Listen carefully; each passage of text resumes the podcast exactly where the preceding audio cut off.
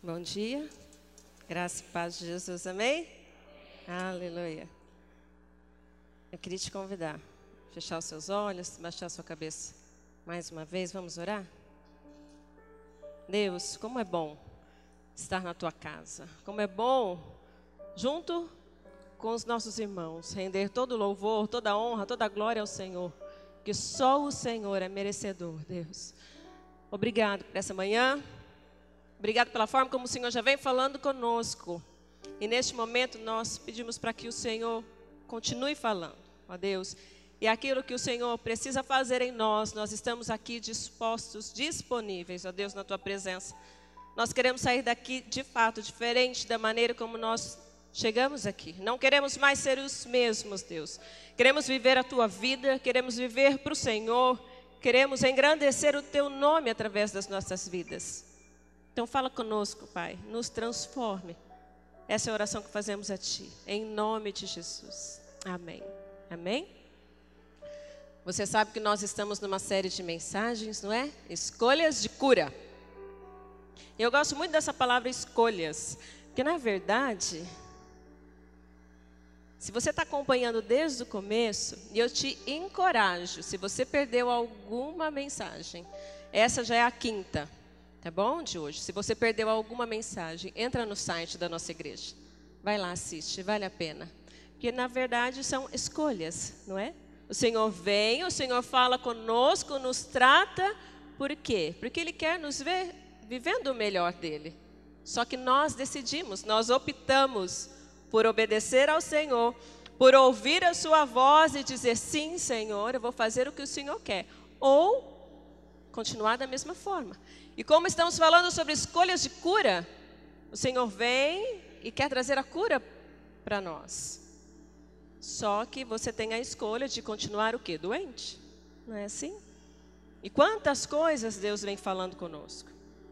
Aprendemos primeiro o modelo de cura de Jesus. Depois ele vem e mexe conosco, não é? E fala que a gente não pode. Essa foi a nossa primeira escolha, a escolha da realidade. Vamos entender que nós não somos Deus. Não é? E todas as vezes que nós decidimos viver da nossa maneira, não dá certo. Nos frustramos. Não é a escolha da realidade. que mais? Depois veio a outra escolha, a escolha que Deus pode, a escolha da esperança.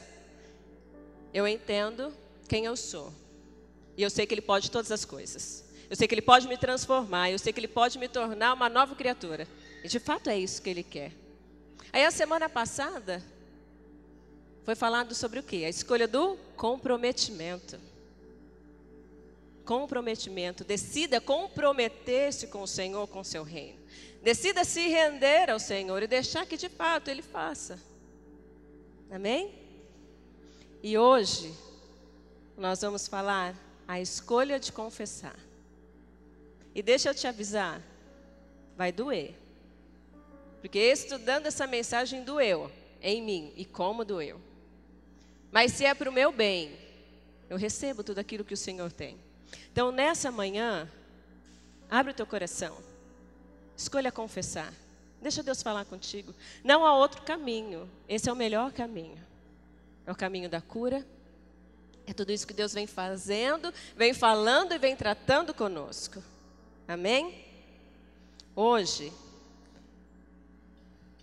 nós vamos entender um pouquinho aquilo que Deus quer realizar, as mudanças que Ele quer fazer na nossa vida. E para isso, nós vamos precisar escolher a limpeza da nossa casa. E a escolha da limpeza da casa, para ser bem honesta, é uma escolha difícil de fazer. Porque hoje a escolha de confessar vai falar o que? Das nossas falhas não é?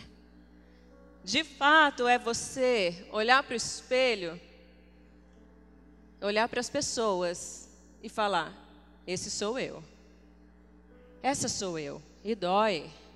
E dói porque nós ouvimos tanta mentira e às vezes nós ainda acreditamos na mentira do diabo, que fala: se as pessoas souberem quem é você de fato, elas não vão querer ficar do seu lado, não é assim?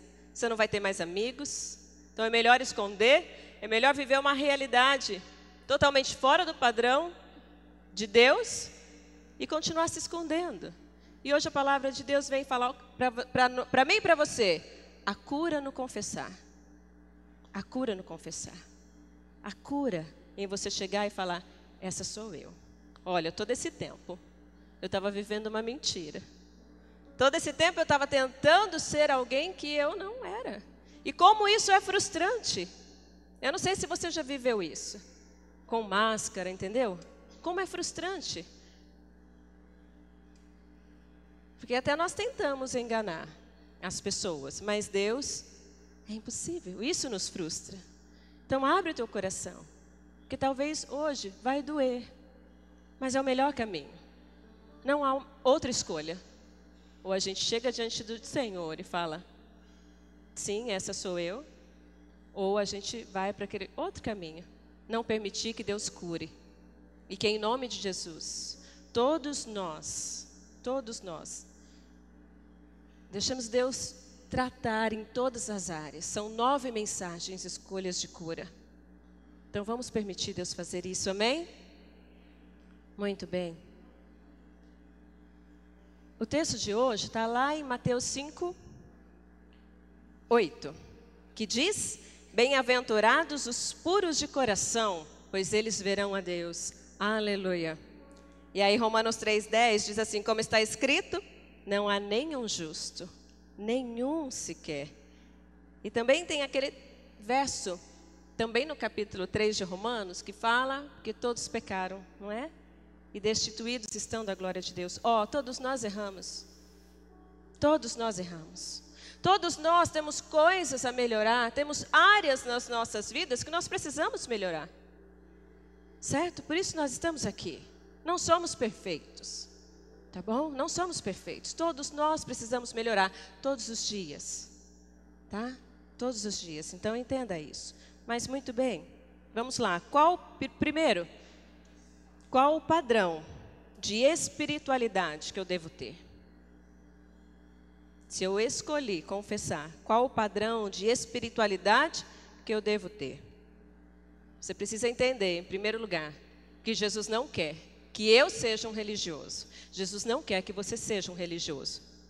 Porque Mateus fala: bem-aventurados os puros de coração e não os religiosos de coração. Bem-aventurados os puros. Então, você precisa entender que Deus não quer que você seja um religioso. E sim, os puros de coração.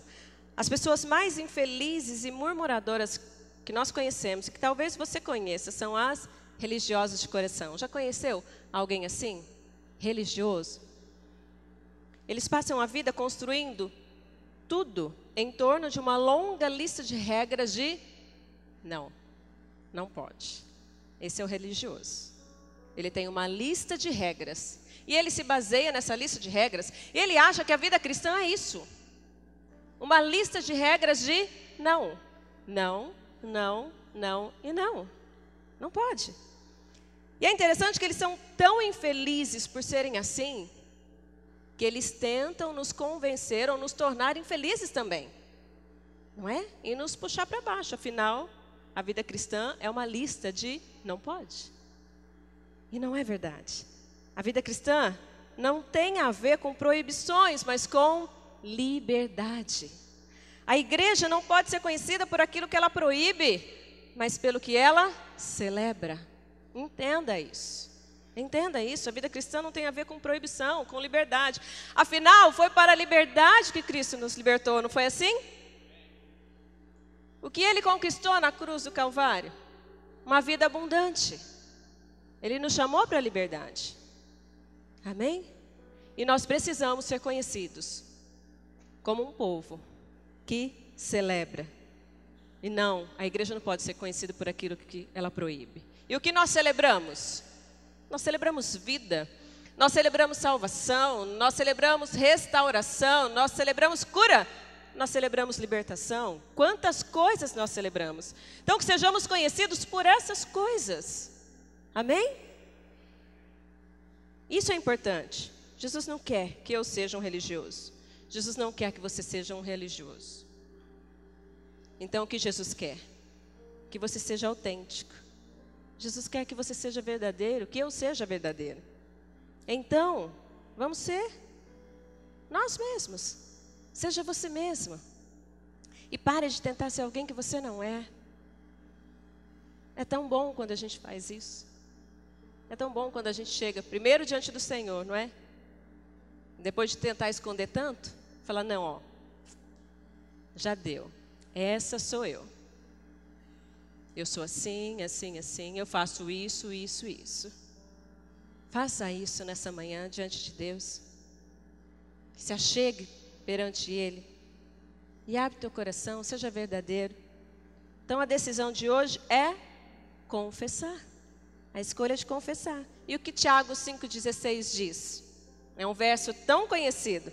Confessem os seus pecados uns aos outros e orem uns pelos outros para serem curados. A oração de um justo é poderosa e eficaz. Nós gostamos muito da segunda parte, não é? A oração de um justo é poderosa e eficaz. Aleluia. Eu quero a oração do justo.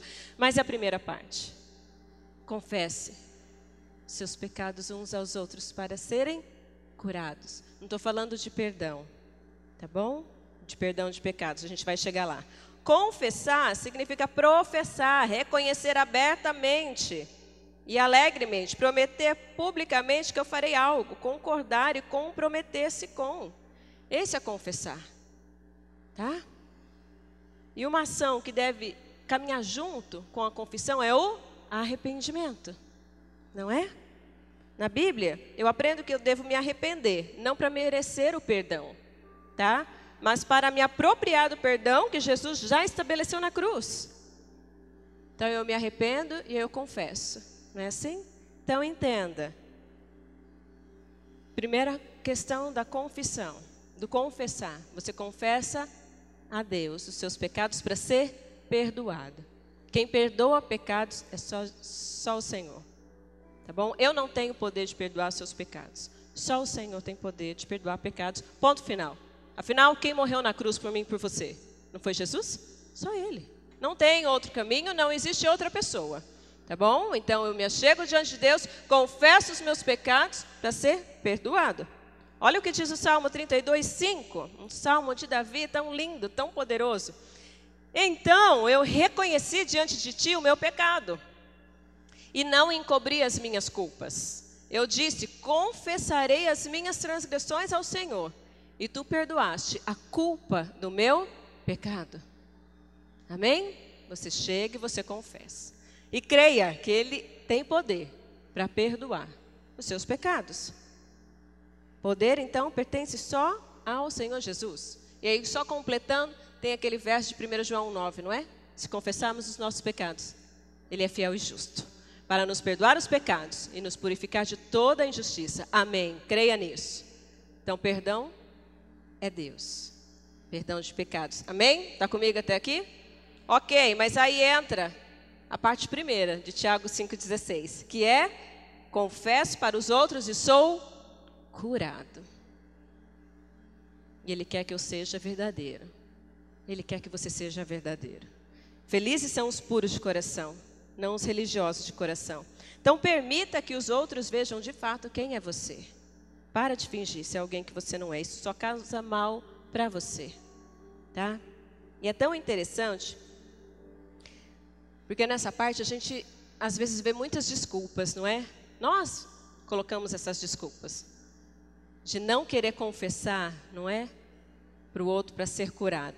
Aí, olha que tremenda, a palavra de Deus é tão linda, ela é tão poderosa. Às vezes a gente lê, está cansado de ler um texto, não é assim? E de repente, Deus nos chama a atenção para aquilo que a gente às vezes nem dava tanta importância, não é? Então, ó, tem um texto na palavra de Deus, lá em João, capítulo 11. Eu não vou ler, porque é um texto tão conhecido, que é o texto quando Jesus ressuscita Lázaro. Tá bom? Então a gente lê aí que Deus. Jesus ressuscitou, perdão, Lázaro dos mortos. E aí a Bíblia registra que Jesus bradou em alta voz. E o que ele disse? Lázaro, venha para fora. Até aqui tudo bem. Ele saiu. Mas ele saiu como?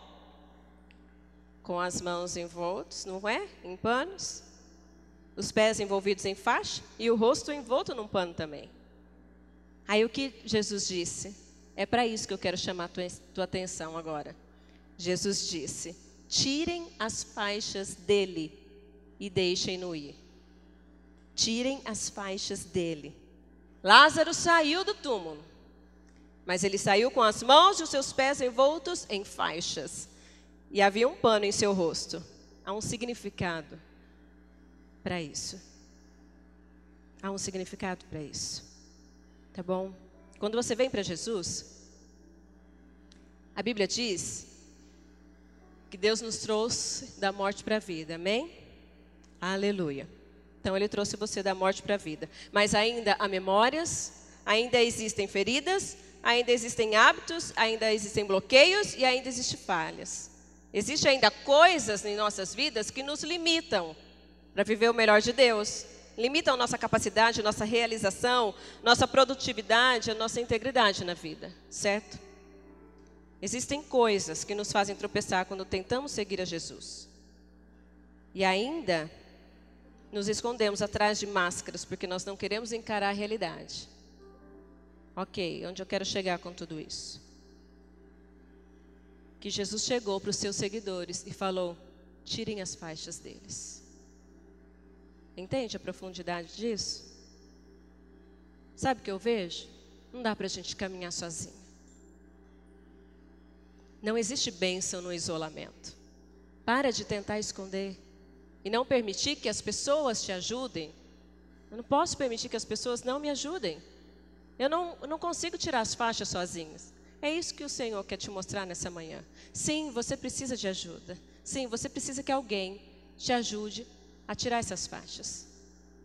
Permita uma outra pessoa vir na tua vida e te ajudar a curar mágoas, dores, culpas, ressentimentos. É isso que diz esse texto. Por isso que eu confesso os meus pecados para o outro para ser curado. Entende? Permita acontecer isso. Há bênção nisso. Tá? Não fique só com a confissão ao Senhor. Confesse uns aos outros para ser curado. Existe esse verso na palavra de Deus. Então vamos crer que há poder nisso. Amém? Permita outras pessoas tirarem as suas faixas. Permita outras pessoas te pegar no colo e tratar suas feridas e te curar, te sarar. Para quê? Para você viver o melhor de Deus. E sempre na área que nós somos machucados, feridos, quando vem a cura, geralmente é essa área que nós vamos abençoar outras vidas, que nós vamos ser instrumentos de Deus para curar. Somente uma pessoa curada consegue curar e tem autoridade para curar geralmente vai ser onde veio a tua ferida. Não é? Eu já cansei de dar o exemplo da minha vida, mas eu acredito que uma área que o Senhor me permite ajudar e abençoar outras vidas é na área da rejeição. Qual é a tua área? Qual é a tua ferida? Deixa Ele te curar. Mas para isso nós precisamos confessar uns aos outros. É assim que funciona. Não funciona de outra forma. Nós precisamos permitir que outras pessoas venham e tirem as nossas faixas, tirem a faixa do nosso olho. Amém?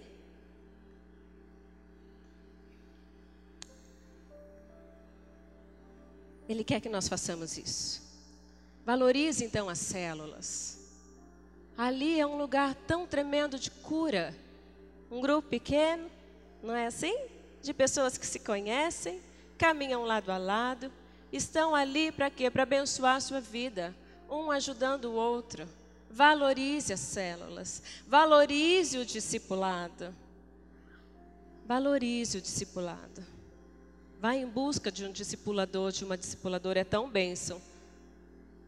Quando você tem. É fácil? Não é fácil. Às vezes, chegar diante do discipulador, da minha discipuladora, e falar: Homenzinha, tem um negócio assim. Preciso confessar logo. Ó, eu errei. Ó, essa sou eu. Não adianta esconder. Como é gostoso fazer isso. Como é gostoso receber a cura através da oração da minha discipuladora. Como eu sou abençoada com isso. Então valorize, se você tem, valorize o seu discipulador. Chega diante dele e fala: senta aqui. Chama essa semana e fala: ó, vamos ter um MDA um pouquinho mais longo. Ó, essa sou eu, esse sou eu. Estava te escondendo até agora. Então me ajuda nessa área. Me ajuda a ser curado nessa área, a ter vitória, a vencer e a receber o melhor de Deus. Valorize as celebrações. Valorize o tempo que você está aqui. Somos um corpo, não é? Inseridos numa igreja, temos dons, isso é para abençoar um ao outro. Então valorize, valorize o que a igreja te oferece. Isso é para te abençoar. Isso é para cuidar de você. Amém? João 8,32 diz: Conhecerão a verdade, a verdade os libertará. Aleluia. E, e o verso 36: Portanto, se o Filho os libertar, vocês de fato serão livres.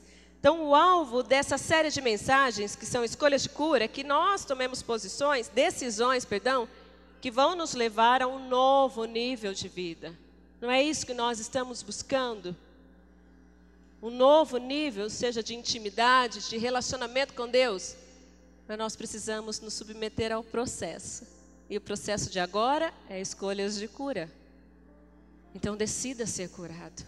Tá bom? É assim que funciona. Se o filho os libertar, vocês de fato serão livres. Sabe? Eu queria te dar uma ilustração. Se você ainda tem dúvida ou ainda tem resistência nessa questão, de talvez tentar caminhar sozinho. E ninguém consegue caminhar sozinho. Entenda algo. Todo predador primeiro isola sua presa da manada. Eu vou te explicar o que é isso. Todo predador primeiro isola sua presa da manada. Eu não sei se você já assistiu. Sabe essas reportagens aí do reino animal? Então, vamos pensar num leão. Pode ser um outro animal de caça. Você já percebeu o que ele faz? Quando ele quer escolher um predador? Ó, Vou tentar explicar um pouquinho. Tem lá a manada, ok? Do que você quiser imaginar. E aí, ele fica ali, não é? Olhando. Fica só analisando. Fica só observando. Aí, geralmente, o que, que ele vai? Ele vai tentando isolar um. Ele escolhe um. Ele escolhe a presa dele. Ele vai tentando, devagar, não tem pressa. Ele vai tentando isolar, não é? Ele escolhe a presa, às vezes, por estar doente, o mais fraco da manada. Ele tem tempo para analisar. Eu já assisti algumas reportagens assim, ele tem tempo. Aí ele analisa, talvez o mais fraco, o mais distraído, que não está muito atento, muito ligado com o bando, e ele vai ali, não é? Ele vai tentando isolar. E aí, quando ele isola, ele pega. E aí não tem como escapar. Aí ele é um alvo fácil. Isso é um exemplo para abrir os nossos olhos e você entender de verdade, de uma vez por todas, que não há poder no isolamento. Não há poder no isolamento. E aquela pessoa que se isola ao extremo, geralmente ela está ferida. Geralmente ela está doente. Não há poder. Essa mentira não é que o diabo lança na nossa mente, eu não preciso ir à igreja, eu não preciso de ninguém. Estou muito bem sozinho. Né? Eu consigo sair dessa sozinha. É mentira. É mentira, porque a gente não consegue. Nós precisamos sim uns dos outros. E ainda a palavra de Deus fala, né? Não deixando de congregar-nos como alguns fazem. Tá? Aqui é o ambiente. Somos perfeitos? Não, nunca falamos isso. É? Por isso que a gente não pode apontar para a falha do outro. Todos nós temos falhas. Como eu disse, todos nós temos áreas onde nós estamos sendo tratados para ter vitória. Todos nós temos, entendeu? E aí eu lembrei daquele é, Mateus 7, né, que fala para não julgar, e tem aquele outro verso que fala, ó, você fica olhando tanto, não é para o cisco que está no olho do teu irmão e não enxerga a trave que está no seu. Então, ok? Estamos num lugar cheio de pessoas falhas, que estão tentando vencer todos os dias nas suas áreas, tá bom? Então, amém. Para de falar, ah, porque fulano fez isso. Ah, porque você não conhece a vida de fulano. Glória a Deus, quem conhece é Jesus. Deixa ele fazer, deixa ele tratar, deixa ele transformar. Afinal, nós estamos aqui para isso. Não é? Jesus veio para salvar quem? Os pecadores, ok? Então vamos parar de pensar nessas coisas. Precisamos sim uns dos outros. Aqui é o lugar de cura, aqui é o lugar de transformação. Tá bom? Não fomos criados para viver isolados. Não há poder no isolamento. Pare de se isolar. Venha para perto. Tá bom? Venha para perto de pessoas, venha para uma célula. Vamos caminhar juntos. Há poder nisso. Amém? Amém. Então, cuidado quando o diabo soprar em seu ouvido que você não precisa ir à igreja, tá bom? Todo isolamento radical é sinônimo de doença. Amém até aqui? Aleluia. Então nós entendemos que nós precisamos confessar. Amém? A cura nisso, a bênção nisso. Segundo, o que me motiva a confessar e ter o meu coração 100% limpo, então? Já entendi que o melhor caminho é confessar. Mas o que vai me motivar, então, a confessar e ter o meu coração 100% limpo? Vamos lá, primeiro lugar, a bondade de Deus. Isso me motiva a buscar ter o meu coração 100% limpo. A bondade de Deus. Romanos 5,8 diz: Mas Deus demonstra seu amor por nós. Cristo morreu em nosso favor quando ainda éramos pecadores. Entenda uma coisa: a base para um coração puro não é o quão bom eu tenho sido, não é o quão bom você tem sido mas saber o quão bom Deus é. E Ele é um Pai tão bom. Entende? Não tem a ver comigo, tem a ver com Ele. É sobre Ele. Entendeu? Então, quando eu entendo e reconheço isso, a bondade de Deus para a minha vida, eu busco ter o meu coração limpo. Eu busco isso. Porque eu sei que é o melhor para mim. Não tem a ver comigo, tem a ver com quem Ele é. É baseado no caráter de Deus, não no meu. É baseado nas ações dele, não nas minhas, não nas suas ações. É baseado na promessa dele, não nas nossas tentativas. Um coração puro é um presente de Deus. Então vamos buscar ter esse coração puro, porque os puros verão a Deus. Você quer ver o Senhor? Então vamos buscar isso. Tá? E nós vamos fazer isso como? Entendendo, reconhecendo a bondade de Deus. Tá bom? A minha pergunta para você é: o que o seu coração quer? Lá no fundo, o que o seu coração quer? Você quer ver Deus em sua vida? Eu acho que sim, afinal você está aqui. Você está buscando mais de Deus e quer viver o mais de Deus. Então permita Deus fazer isso na sua vida nessa manhã, tá bom? Eu quero que o Senhor arrume as coisas na minha vida. Desejo que Ele arrume as coisas na sua vida também. Eu quero ver Deus na minha vida. Eu quero viver da forma que Ele quer que eu viva. E eu creio que você também quer, porque você está aqui, como eu disse. Você vai vê-lo enquanto o caráter de Cristo é formado em você dia a dia, momento a momento, escolha por escolha, passo a passo. Afinal, o que Ele está pedindo é só para a gente participar, num processo que Ele já começou. E o que nós vamos fazer hoje? Só escolher confessar. Entende? Romanos 2,4 diz: A bondade de Deus o leva ao arrependimento. Rick Warren disse o seguinte: O pecado deve guiar você para Deus, porque é o único lugar onde você vai encontrar perdão, esperança, cura, liberdade, misericórdia e força para se levantar e continuar avançando. Um dos erros que as pessoas pensam é falar: não, eu estou cheio de pecado, eu não posso, não é assim, me achegar diante de Deus. Não, é nessa hora que você precisa se achegar a Deus, porque só Ele pode. Só Ele pode te dar esperança, só Ele pode transformar a tua realidade, só Ele pode te dar uma nova história, só Ele. Entende? Só Ele.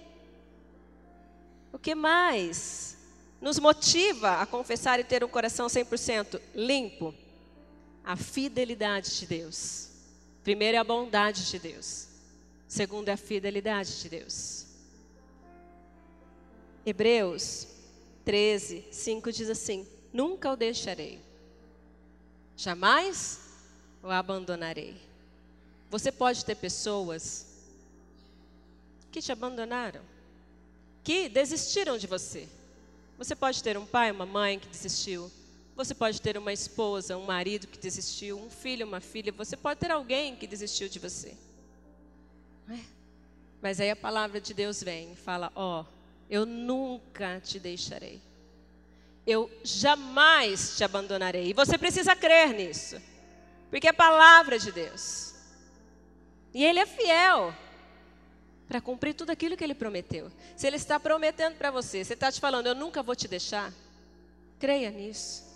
Creia nisso nessa manhã. E Romanos 8, 38, 39.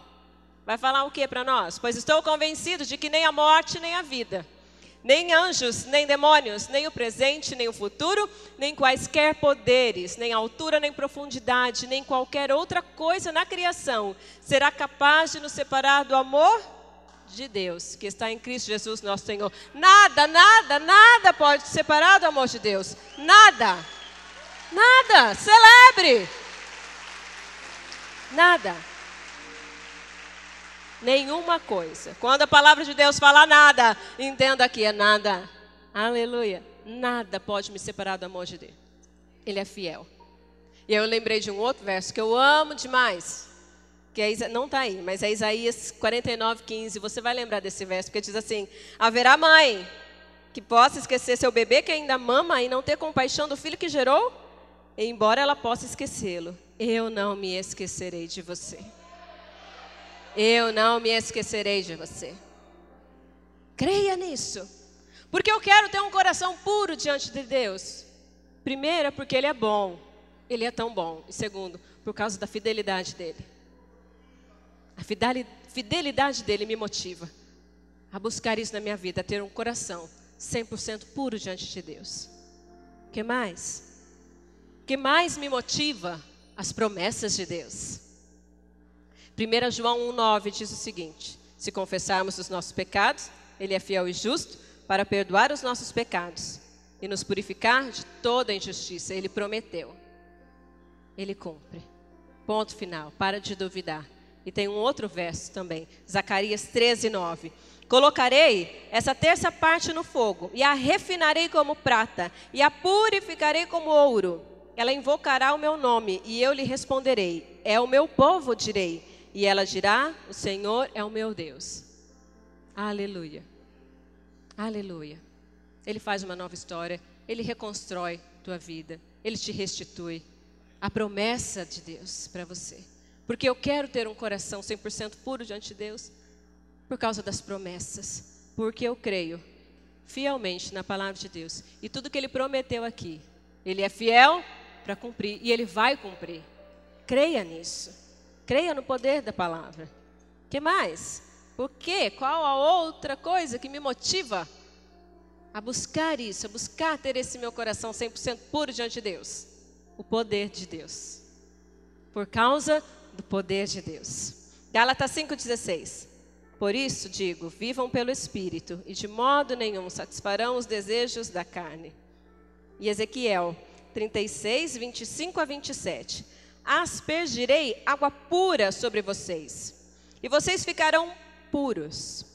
Eu os purificarei de todas as suas impurezas e de todos os seus ídolos. Darei a vocês um coração novo e porei um espírito novo em vocês. Tirarei de vocês o coração de pedra e lhes darei um coração de carne. Porei o meu espírito em vocês e os levarei a agirem segundo os meus decretos e a obedecerem fielmente as minhas leis. Aleluia. O que ele promete? Arrancar esse coração duro, de pedra, e colocar um coração de carne. E não só isso, derramar o Espírito dele. Te dá poder para realizar todas as coisas, para cumprir todas as promessas que ele nos deixou. E eu gosto sempre de lembrar essa questão do poder de Deus, isso que me motiva a ter um coração 100% puro. Porque ele me prometeu tantas coisas. Ele prometeu para mim e para você que nós faríamos obras maiores. Ele prometeu que nós curaríamos enfermos, não é? Libertaríamos os presos cativos. Amém? É promessa dele. Porque eu quero ter um coração 100% puro. por causa do poder de Deus. E eu preciso desse poder de Deus para realizar a obra dele. Eu preciso do poder dele para fazer a diferença no mundo aí fora. Entenda, entenda. Quando nós saímos daqui, ao passar por aquele portão, é agora que a gente vai ser agente de milagre. Como eu disse, não me canso de dizer: os perdidos, os cativos, os aprisionados, os doentes, eles que estão aí fora, eles só estão esperando para ver o que a gente está aprendendo aqui dentro. E o que nós temos aprendido? É hora de fazer. Mas eu vou fazer isso como? Com coração puro. Buscando ter esse coração puro diante de Deus. E quais os benefícios que eu experimento ao ter um coração puro? É o terceiro e último ponto para fechar, tá bom? Quais os benefícios que eu experimento ao ter um coração 100% puro?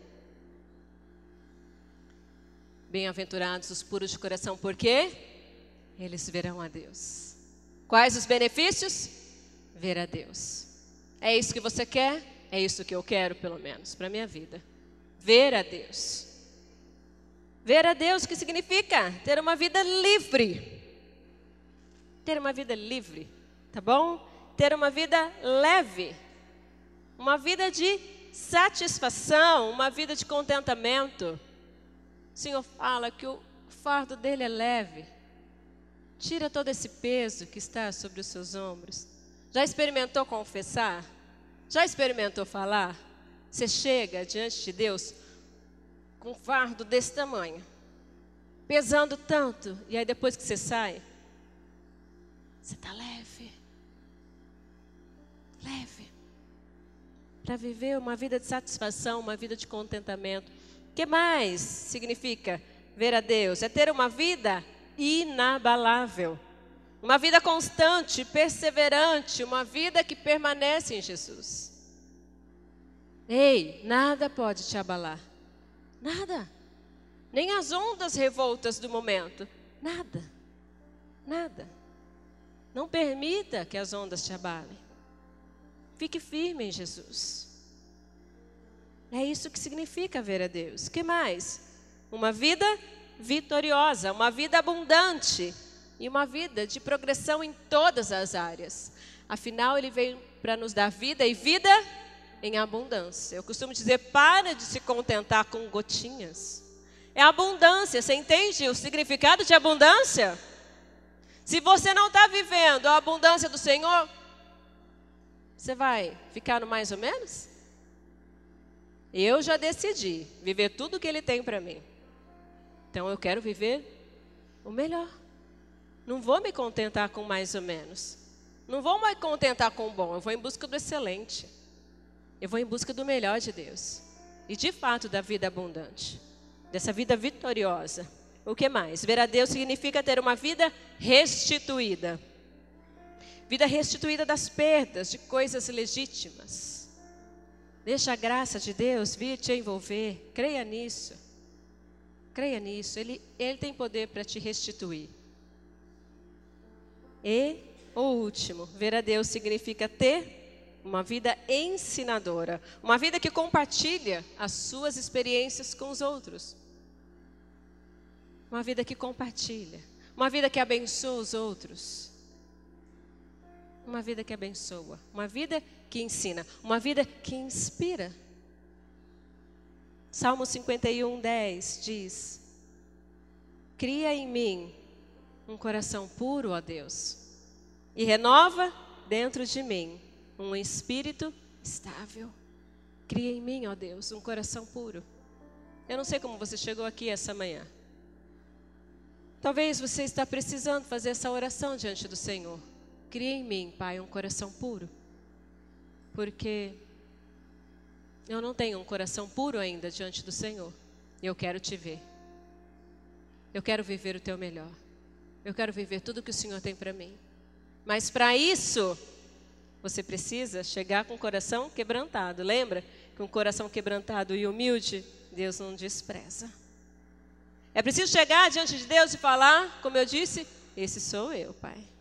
Até hoje eu estava vivendo no engano. Até hoje, meu coração estava duro. como uma pedra, insensível.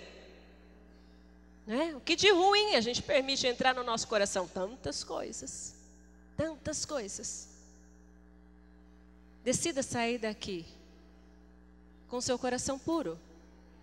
E Ele tem poder para fazer isso. Aliás, só Ele tem poder para arrancar esse coração duro e colocar um coração de carne. E colocar poder na sua vida, e derramar o poder dele sobre a sua vida. Só Ele tem esse poder.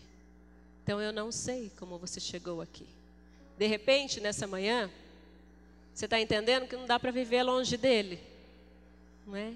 Que não existe melhor lugar para se estar que não seja na presença dele. Viver para ele. De repente, você ainda não se rendeu.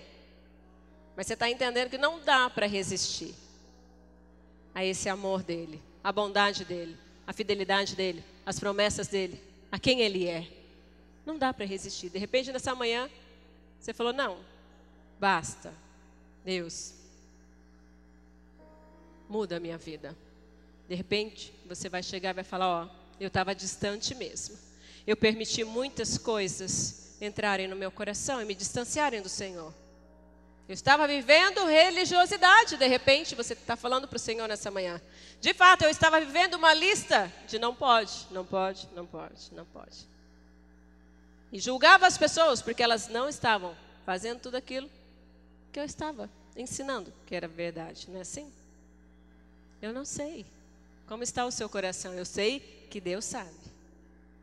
E Ele quer que você tenha um coração limpo, um coração puro diante dEle, para vê-lo, para viver o mais de Deus.